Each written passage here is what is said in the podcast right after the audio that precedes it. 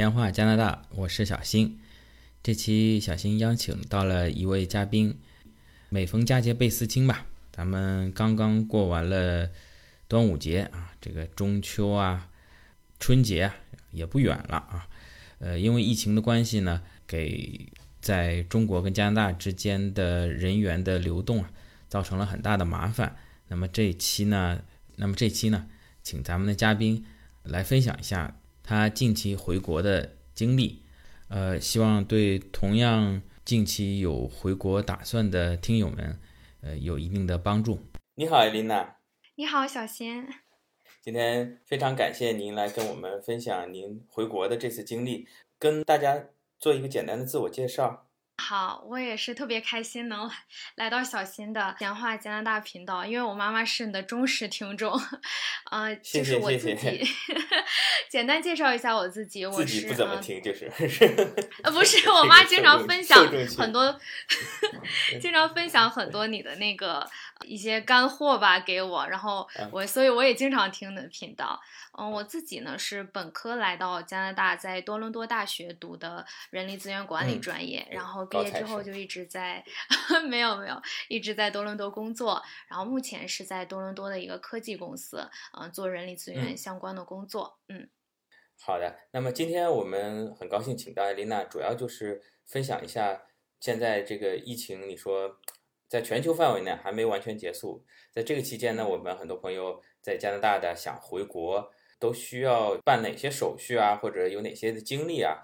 我们首先大致介绍一下。我们今天我跟艾琳娜录音的时间是加拿大时间的二零二一年六月十七日星期四。呃，您先说一下时间，因为我们这个呃，不管是说中国也好，加拿大也好啊，美国也好，世界各地根据这个疫情的变化，一些出入境的记录啊，每个航空公司的规定啊，可能也随时间都在变。啊，回头我们分享好以后呢，他们可能听有实际操作过程中又有不一样，说你小新说的不对。我们先说一下咱们时间，您是什么时候回国的？我是在五月二十三号，呃，下午的一班航班从多伦多飞到西安。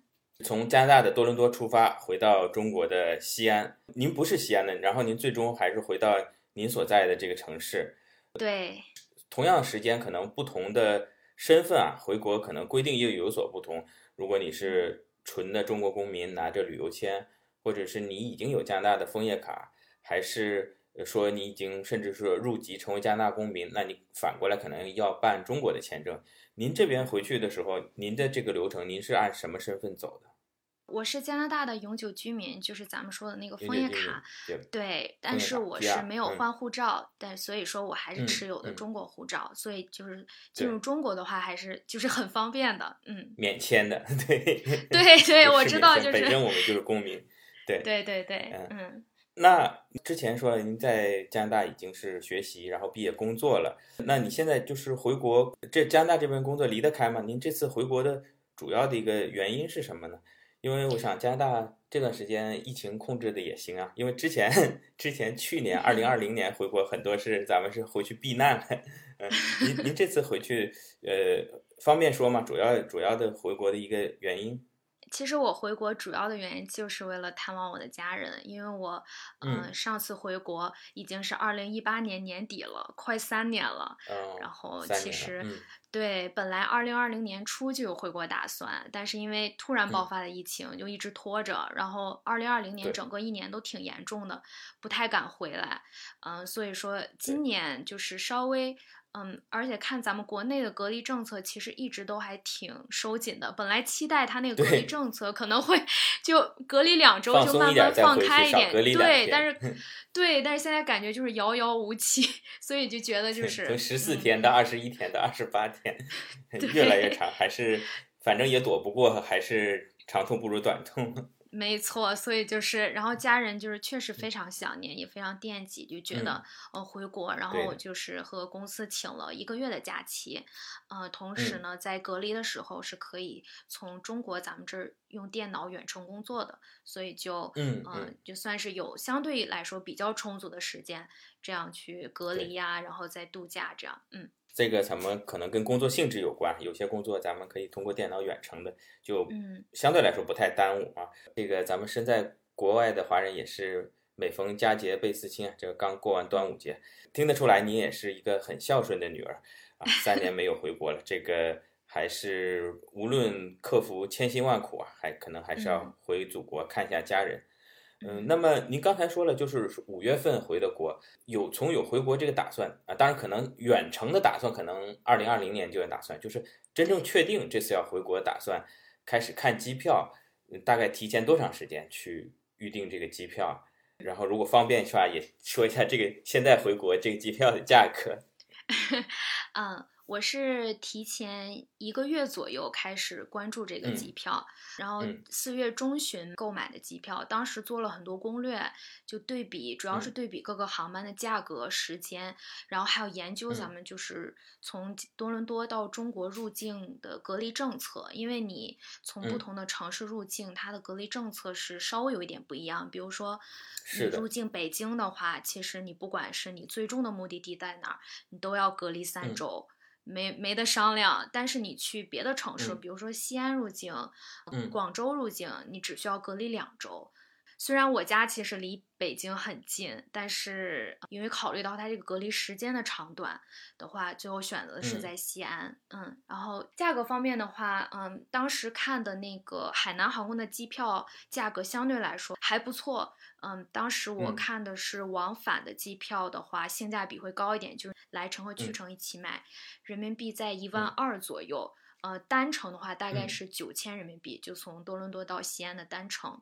哦，就是说单程九千，往返一万二，那还是往返还是要非常划算的。特别像你在加拿大已经工作了，你回国以后肯定还是要再回加拿大的，所以买往返就非常划算。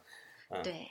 对，这个确实是因为小新在二零二零年的时候，之前也送了几个听友回中国嘛。我当时也有回北京的，但是呃，可能跟现在政策又不一样啊。这个小新咱们随便随便聊一聊。那个 当时你如果是选择飞北京机场的，实际上是并不在北京降落的，是连河北都没进，好像是在郑州那边降落，先隔离一段时间，然后再送到北京。所以跟你这个西安。一个是在河南，一个是在陕西，可能 也离得不远。因为当时这个二零二零年，等于加拿大疫情也更厉害，国内也是大家也都不熟悉这个，可能还是要保住我们的首都啊，就辛辛苦辛苦咱们河南人民。当时现在不知道是不是在北京隔离啊？那么 您等于是差不多提前一个月去看，然后选中了这个合适的机票，就呃毅然决然的。就是踏上了您的这个旅程，那么对，其实这个机票可能只是很小的一部分啊，只要航空公司有仓位，咱们有钱，对吧？因为有的机票可能四万五万的，我听有朋友也买买到更贵的，但是你只要有钱还是可以买，但是航空公司让不让你上，这个海关边境让不让你过，这可能是另外一个问题。买好机票以后，但是回国我知道，呃，有一些核酸检测，还有一些双阴检测。我因为我小新有这个打算回国，但是也没有具体操作过啊，可能就没有了解太清楚。因为一个是懒，一个是呃在给自己找理由，想现在一是研究也没用，可能到时候政策又变；二是你想万一这个全球疫情都控制住了，以后可能不需要了。所以暂时没研究。那么你作为今年五月份回国的，呃，新鲜出炉的一个经历，呃，你当时做了哪些证明？就是上飞机的话，回国上飞机，所有人都需要在微信小程序上申请一个国际防疫健康码。然后这个健康码的申请是需要两份检测结果的，就是我们所谓的双阴证明。嗯，一份是阴性的核酸检测证明，还有一份就是阴性的血清检测证明。首先是咱们的这个微信小程序啊，作为一般咱们中国人回国，那可能老外辛苦点儿，没有就他就自己研究。咱们中国人一般都有微信，那先在微信上下一个小程序，叫做叫什么？国际国际防疫健康码。对，嗯，这这个微信小程序啊，就叫国际防疫健康码啊。咱们近期有回国的同学记住这个名字，国际防疫健康码。下载了以后呢，然后您就是把。可能是一个实名制是吧？要登录一个电话号码，一个身份证还是护照？护照啊，嗯，都可以，两个都可以。当时我就是没有没有身份证，没有连连着身份证，就是用护照。嗯，实名认证啊，然后你去做这个检测，要上传到这个呃之前呢，有的说什么可能你回国之前前二十天、三十天就每天在这个上面登录体温、登录这那，这个不需要是吧？先是就把这个下载好，然后你去预约检测是吧？对，呃，你说的那个好像就是去年十二月份之前，他们好像要每天打卡的那个，但是我我对他是你要每。天打卡，就是但是现在的话，他不需要你提前去做这些工作，只需要你四十八小时之内提供的这两份证明，然后你把检测结结果需要截图给他上传上去，嗯，也就是说，比如说今天六月十七号的飞机，嗯，四十八小时之内，你就是最早最早也不会早于六月十五日。你要去做这个检测，然后拿到这个报告。对，在两天之内，不能说就是啊，我提前三天去做，然后我的结果是两天之内是不可以的。你必须是在两天之内去做，而且拿到结果。对，其实这个对于加拿大人挺挑战的，他们这边对效效率不高啊。当然，现在为了配合我们这个，他也必须，咱们不行，咱们加钱，你必须。等于是两天之内嘛，第一天检测，第二天出报告，第三天上飞机，对吧？对，就非常的赶，白测了嘛，不是几百块钱白花了，是几百加元白花了。行，那么呃，因为据我所知，就是不是随便到哪儿检测，中国这个这边都认可的啊。那么呃，它会有一个，就是像一个白名单一样的，就是哪哪些检测机构它是认可的。呃，你是在哪儿找到这些信息的？嗯，我是在咱们多伦多大使馆的官网的网站上，它基本上它在首页就有这么一个就很明显的一个 section 一个页面，它就是专门给回国回国的一些人的一些注意事项。然后它在网站上就专门一个 list 一个清单，他们承认的负责两项检测的检测机构，然后其中有专门是中文服务的，所以说如果说是家里老人去。做的话也不用担心，它是专门全程中文的，有几家检测机构，然后还有就是加拿大本地的，嗯，本地的一些核酸血清，然后就大家可以根据自己的一些需求吧，就比如说哪个离你家比较近，然后哪个上比较方便啊什么的。我自己选择的是，我选择了一个相对性价比比较高的，但是我是在两家完成的，就离我家比较近。嗯，一家是叫 F H Health 做的核酸，然后在 Dana Care 做的血清。嗯，哦，也就是说，那个可能你你也比较了价格，然后可能你自己因为比对多伦多比较熟悉嘛，所以呃，在选择一个比较优惠价格前提下，可能跑两家。咱们很多如果不太熟悉的，跑一家也是可以搞定的。对，差不了太多。而且特别在咱们这个多伦多。这个华人也很多，很多都有中文服务，是吧？嗯，对。在多伦多温哥华，基本上不会英文不要紧啊，不会中文其实是很痛苦的。那个，那如如如果是在加拿大蒙特利尔这边呢，我相信这个领事馆上也会列出来，但是可能相对来说，它的中文服务啊，几乎就是没有了。那么可能就是咱们对外语外语比较熟悉的这个子女，可能要陪同一下啊。当然，这个反正最终就是抽个血嘛，问题不大。你这个抽了性价比比较高的两个抽下来多多少钱？一个人是二百五十加币，对，两项加在一起其实还是挺贵的，我觉。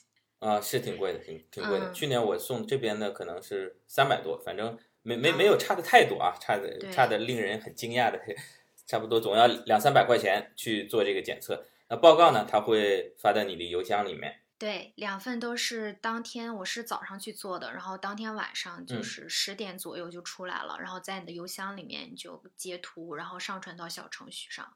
嗯嗯嗯，现在咱们有了这微信小程序，还确实是能够提给我们提供不少便利。那有关这个双阴检测的这方面，我们上飞机之前还有其他的需要提供吗？还是说就这些我们就已经从从这个法律法规，从这个防疫的角度讲，我们已经可以上飞机了？对，就是当你拿到这两个检测结果的时候，因为你在上传检测结果的时候，你会填一个问卷，然后上面需需要你填一些个人信息。它有一栏，我记得是需要填你在加拿大的一个证明，就是说，比如说你是工签，你要上传你的工签；如果说你是 PR，你要上传你的 PR 的截图。所以说，这个可能是另外一个需要大家准备的地方。有这些信息之后，就完成你的整个填表，然后大使馆就会给你一个那种动态的二维码，你就拿着这个二维码去机场就可以了。嗯，哦，就是你你后来包括乘机的这个海南航空对吧？包括 check in 的时候就给他这个动态的二维码，就他就一扫就可以给你换登机牌之类的。就是说，如果是工签或者是 PR，就扫你这个相关的文件。那你如果是已经是成为加拿大公民，你可能我我瞎猜啊，可能或许就要扫这个，对，呃，中国给你发的旅游签证啊，或者工作签证这一类的东西。嗯，是这样的啊，那个小新也想在这里跟咱们听友说一声，就是听下来，咱们艾丽娜这个回国基本上还是比较正常的，你只要检测合格，然后买到机票，有这个有这个仓位，都是很顺利的，可以至少可以这边可以登机的啊。因为之前就是很多这个微信里面也会传一些谣言，说什么中国不让回去啊，或者说回去有名额限制啊，就包括我身边老人也有说，哎呀想回国，说要买一个指标啊，几万块钱要买一个指标，说有人在贩卖这个回国指标什么，这个我一听这个简直是 是是，但是很多咱们年纪大的老年人容易上当受骗，就是他会去相信这些啊。咱们咱们听友千万不要去什么呃，如果想回国，就是联系我们当地的使领馆，都有中文服务。使领馆的工作人员都是我们中国派到这边的一个工作人员，他们有义务也有这个意愿服务好我们这边的中国人，而不要去就相信那些什么卖指标的那些 那个非常的 非常荒谬啊，肯定是这个就骗钱的啊。如果有发现的，也也向我们的这个使领馆去举报啊。那你到了多伦多机场登机的时候，首先换登机牌就是扫这个动态的二维码。我想问一下，就是说，因为我之前我碰到就是说回国啊，比如子女送父母啊，或者是情侣关系啊去送，就当时在去年防疫最最吃紧的时候，就是当时是只谁有机票谁才能进去，你就是送机的，你只能被隔离在机场外面，呃，就是你只能送到门口。现在我不知道这次有人送你吗？是怎么样一个情况？呃，这次没有人送我，但是我没有看到，就是门口有人，他要查你有没有那个机票才能让你进来，所以说应该是还是正常的，你可以进来，然后到安检的时候你就不能再进去了。对对，嗯，那就是等于跟疫情前基本上是一样的，比如说送家里老人不会外语，你可以帮他一起进去，帮他 check in。啊，而且像你选择海南航空，基本 check in 没问题，可能也对对对，可能有中文服务，我猜测啊。但是可能呃，或许老人在里面找安检口啊，因为全是英语法语的，可能还是有一点困难。咱们最终可以把他送到这个安检口这里。我之前送了几个咱们学生，呃，全副武装，这个隔离衣啊，然后和这个 N95 口罩啊、面罩啊、眼镜啊。你怎么样？你这次有没有这个如临大？因为毕竟飞机这是一个密闭空间嘛。嗯，对我当时也有做一些攻略，我看就是也有人说穿防护服啊什么的，但是其实我可能就比较佛系吧，我是戴了一个 N95 口罩，还有一个那种嗯透明塑料的面罩，就戴在头上。嗯啊，然后我观察啊，我们那个。当时 check in 的同航班的小伙伴们，嗯，很少很少穿防护服的，可能有一个原因就是说，嗯，穿防护服的话，你整个人会比较热，而且它飞机上、飞机前、飞机上、飞机后，它都会测体温，就可能你穿防护服的，你太热的话，你测体温，它可能就是 会会让你的温度显得高一点。是的，是的，是的，是的，嗯。到时候真的不能上飞机了，那这个机票也浪费了。这个，嗯，但是比较少，对，比较少穿防护服的，嗯。尤其像加拿大这个，你回去的时候五月份其实挺也挺热的，有有一段时间啊。对。这样冬天也就算了啊，那就是没有穿防护服，主要从口鼻这边 N95 口罩，然后加上面罩。对。那么之前咱们聊的时候就说这个海航。这边工作人员也给了您一些小的建议，比如座位选择啊，嗯，包括他们现在这个飞机上上座率也不是很高，还是比较有空的，是吧？嗯，对对，我是就是有咨询一个在海南航空工作的朋友，然后他说是他们现在只能卖到百分之七十的座位，就是整个飞机它的就座率是不可以超过百分之七十的，就是一个规定，国家的规定。所以说，嗯，我上了飞机之后，基本上。嗯，每隔一个位置吧，就中间都会隔一个人，可能上座率在百分之五十、百分之六十左右，还是挺安全的。嗯，然后所有的航班的工作人员全部都穿着呃防护服。然后他也会有一些，就是会定时的去消毒啊什么的，所以感觉还是相对来说他们的防疫工作做的还是挺好的。海航这个服务看来还是比较到位的。如果是一家人呢，情侣之间他们还是可以坐在一起，还是说无论什么都是一个隔一个，一个隔一个？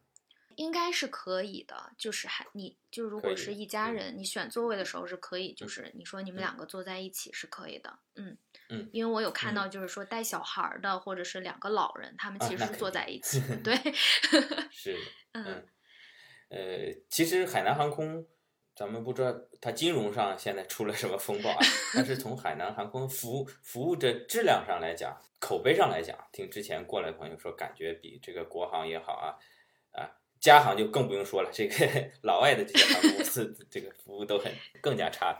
那海航可能在国内来讲又更加好，啊，特别是当年朋友来了，说老是发个朋友圈什么，说说这海航吃的很好。那么现在这个疫情之下，我不知道，呃。还有吃的吗？还是你就饿了这一路？这一路就确实有一些改变吧。餐饮就是它没有热的那些餐食了。就我记得之前，你就像这种国际航空，你它你上去有一个晚饭啊、早饭啊，就热的那种，嗯，有什么饭或面条可以选择。这次是他在飞机刚开始的时候会发两份零食，就两个盒子的零食，里面有一些真空包装的。像卤蛋啊、饼干、牛肉干儿，啊，糖果之类的，呃，是没有热的东西。然后你如果不够吃的话，是还可以再要的，但是全部都是这些零食。对。那么也就是说，还是可以吃东西的哈，因为虽然吃东西毕竟要把这个口罩拿下来，但是毕竟这国际航班十几个小时，实在不吃这个身体很饿。但去年咱们那个张文宏教授也说了，你这个回国飞机上不吃。你这个体力虚弱，其实抵抗力很弱，比你这个拿掉口罩吃，其实风险要更大的。就是说，该吃还是吃一点啊。可能味道虽然不不好，但是毕竟还是要在飞机上补充这个能量。那么很不好意思啊，问你这个，毕竟 这人有人有三急啊。这个除了吃，那么吃完了以后，对吧？你如果吃完了，或者那你毕竟喝也喝了水。这个如果需要方便，这个在飞机上方便吗？对，如果是你需要方便的话，就还是正常的，你可以去方便。然后我是当时就是是去方便的时候是要戴手，有戴那个手套，然后有拿着一个小的我自己带的酒精喷雾，就进进到那个卫生间的时候就先喷一下。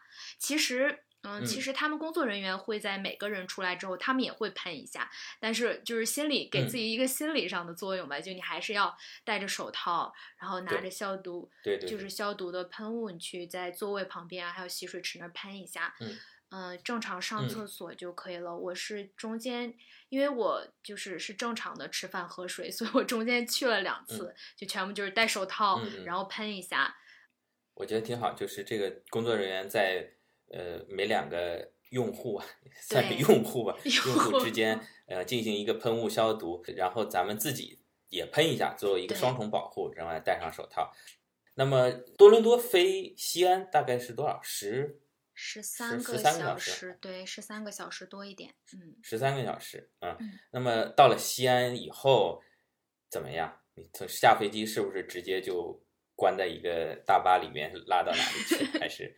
怎么样一个出关的流程？嗯。嗯，就下飞机的时候，啊，就正常的下飞机，然后就其实一下飞机真的是被安排的明明白白的，就是还有工作人员在穿着防护服，在每一个那个在整个你的通道上，他会指给你指引的很清楚，嗯，比如说填那个入关申请表，然后要填各种表，个人的住址啊、联系信息，然后要过海关。呃，查体温，然后就是核酸检测，然后，呃，核酸检测是鼻拭子加咽拭子，就是在西安的那个机场的话，这个确实这个核酸检测比咱们在加拿大就是捅的很深很深，就是一个心理准备吧，至少我自己的体验是这样，嗯，那工作人员就很耐心，就从下飞机到你结束这一系列你需要做的事情，差不多是半个小时，就还是挺快的，而且非常井井有条。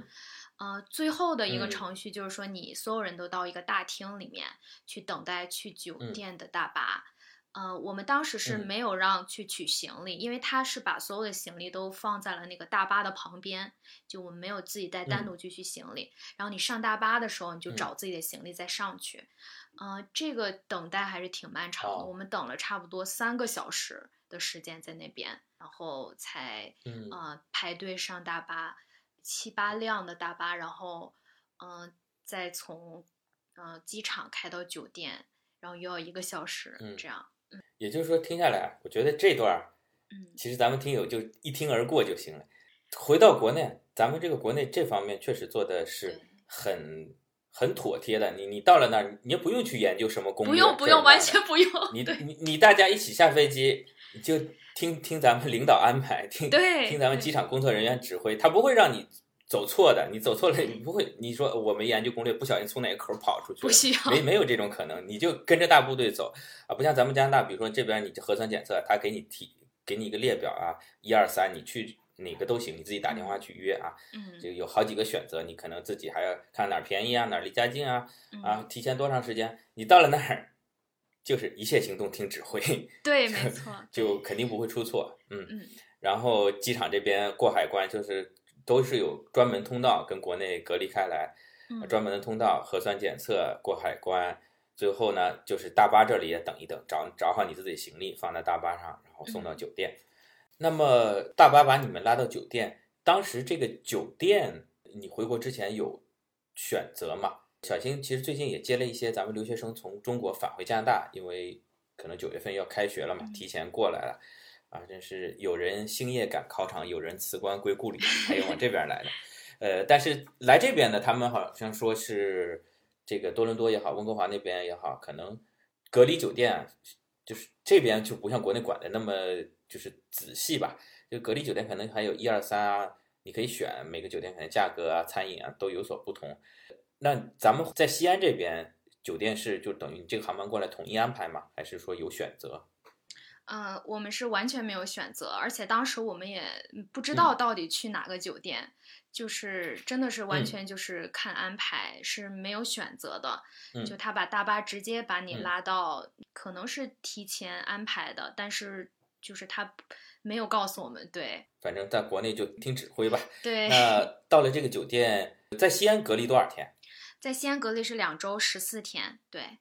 啊，在这个酒店隔离两周十四天，那么呃，费用上呢，这个有商量吗？是是先付掉还是怎么着？啊，你到那儿的时候，他就是酒店就贴出来一个价目表，然后你可以选择你的房间。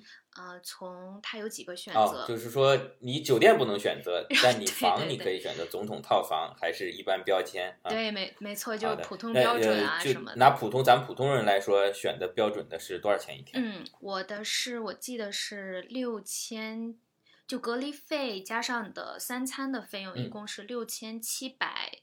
块好像是，然后他还要另加一千块的押金，所以当时就是你需要当时就支付这个七千多块钱。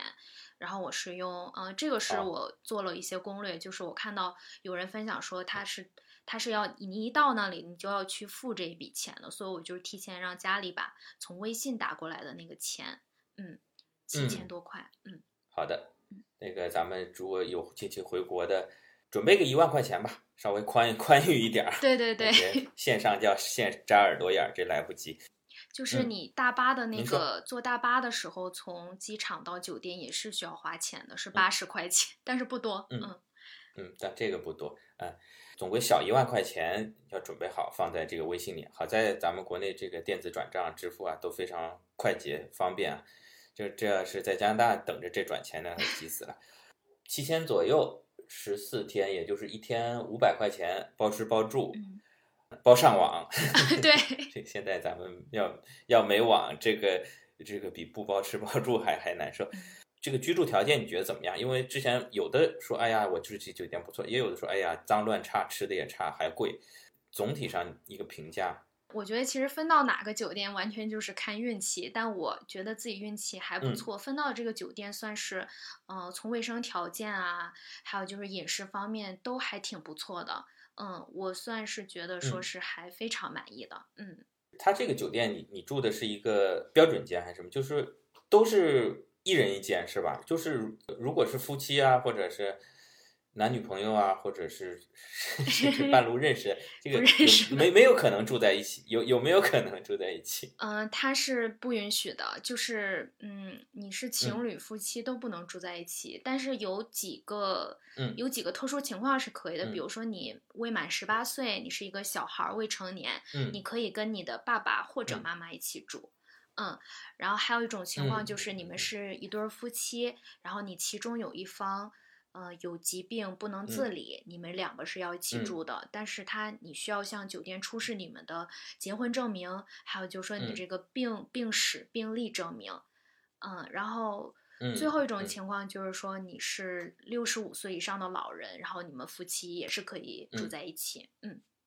那么基本上跟这个咱们这个公交车上爱心专座差不多，老老幼并存，就是需要有另外一方照顾。咱们因为咱们酒店给你隔离。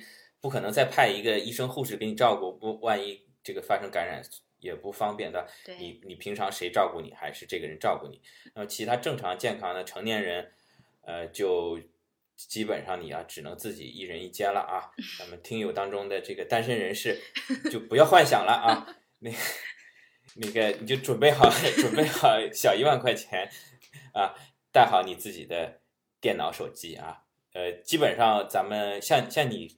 回国你还是远程工作，那你如果没有工作的，基本上就是嗯娱乐。这段时间会很无聊，虽然吃好喝好是吧？对。你那你这段时间你基本上是处于一个工作的状态，也很快的就过去了，是吧？对，所以说我就还好，然后也就是跟家人朋友聊聊天，看看书，然后对没有特别多的娱乐，因为你在房间里面就也非常有限吧，嗯。网速怎么样？嗯。我自己是带了一个那个网线，所以说就是直接插到电脑上还可以。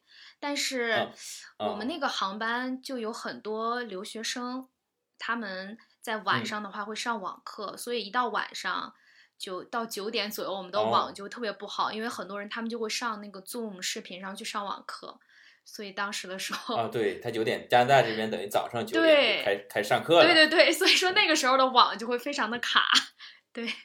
这个可不可以叫家人？比如说在快递过来一个什么五 G 的这个 WiFi 啊，嗯就自己用自己的，嗯，呃，可以收快递嘛？就首先可能会客肯定不行了，家人过来看这个肯定人跟人的接触是没不可能的。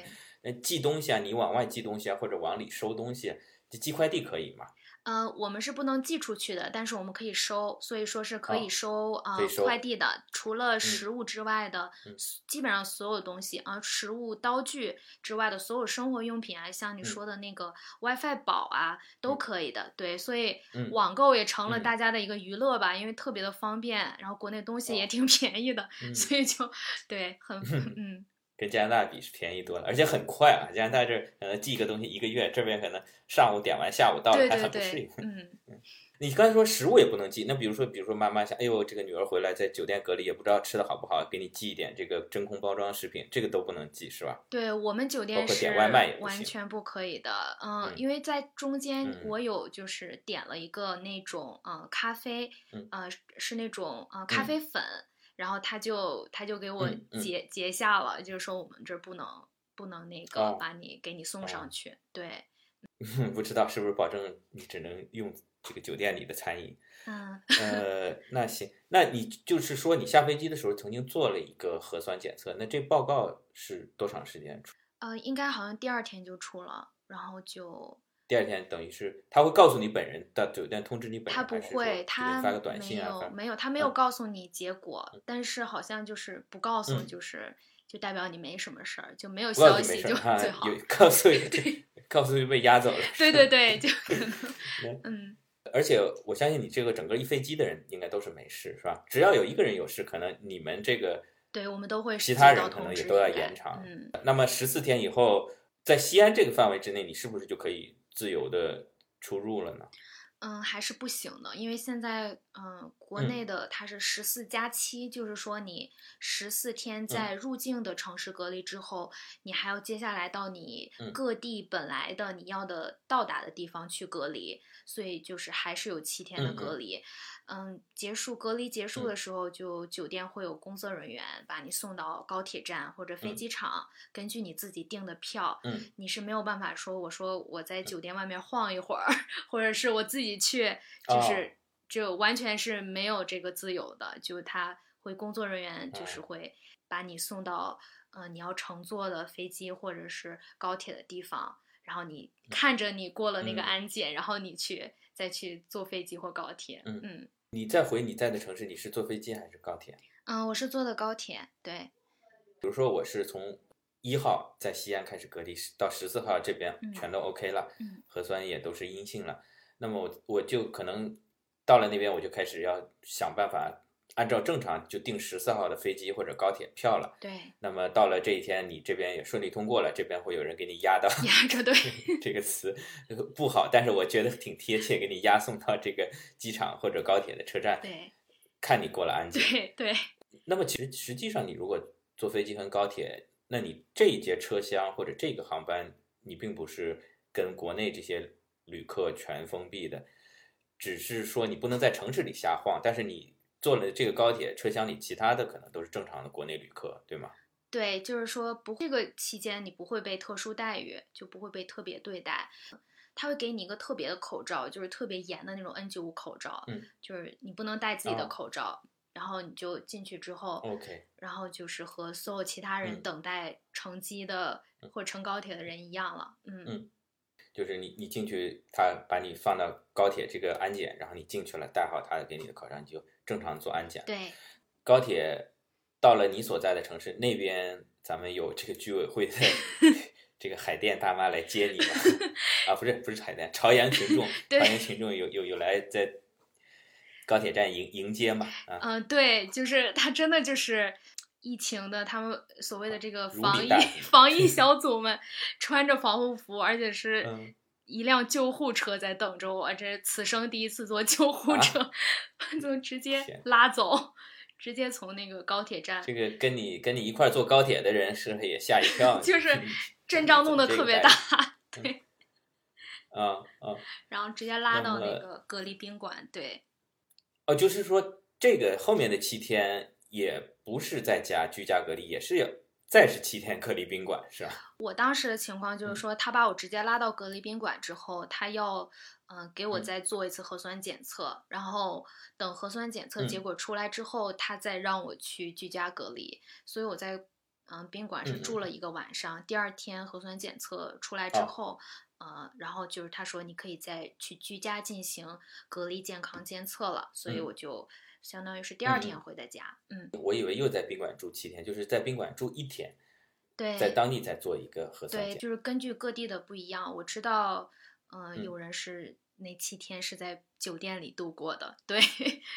OK，其实我我有一个奇怪想法，我不知道你，就是如果这个人本身就是西安人，他在那边隔离了十四天以后，他还要在西安再换一个酒店搞七天吗？还是说？他就自由了，好像是，嗯，我们有一个倒是有一个同行班的群里面有一些西安的小伙伴，他们好像是要继续继续在西安隔离，对。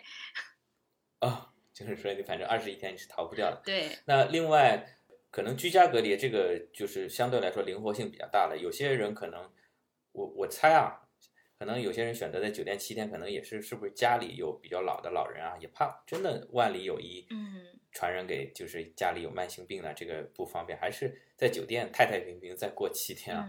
因为有些人可能是自己回到家里隔离，那家里可能就是父母啊，或者呃或者是配偶啊，他可能他出去别的地方去住个酒店啊，或者在朋友家住个七天，然后保证这个家空出来是给你一个人真正做到居家隔离的。可能每个人选择不同吧，我觉得相对来说前面有了十四天啊，这么重重把关，已经是挺安全的了。嗯，那你最终七天就是在家，这七天会有人就上门看看你有没有出去瞎跑吗？没有，会有。我的话是我有一个呃专门的社区人员和我呃联系，通过微信，嗯，需要每天去报给他体温，然后在第三天和第七天的时候再去一个地方做核酸检测。所以说做了很多次核酸检测，然后，呃，最后到第七天核酸检测阴性之后，就彻底的自由了。嗯，那这个每次核酸检测都是这个鼻咽拭子吗？嗯，在我们这地方是呃咽拭子，对，只是咽拭子。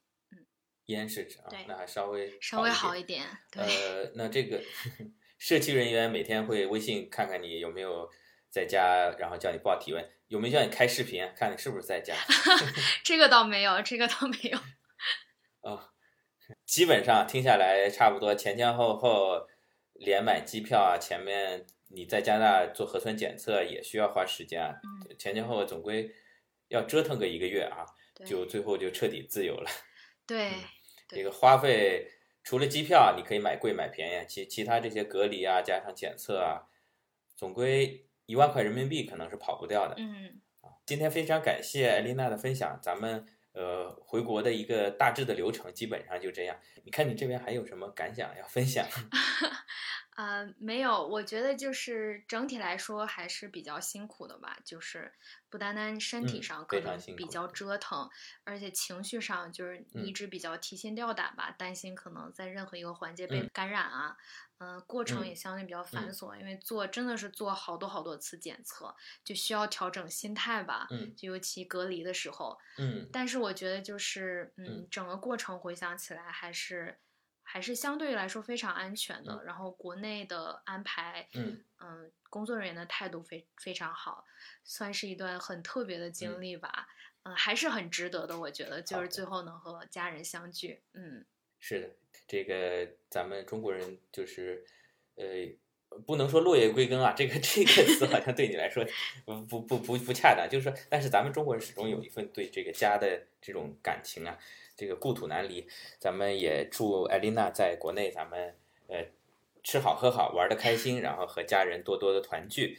当然，在不久的将来，你还会呃回到加拿大啊，说不定咱们再找你来分享从中国哎回到加拿大需要搞一些什么程序。谢谢，好，谢谢艾琳娜，谢谢小新，再见，拜拜。好的，今天节目就到这里，欢迎您订阅、点赞、评论、转发，咱们下期再见。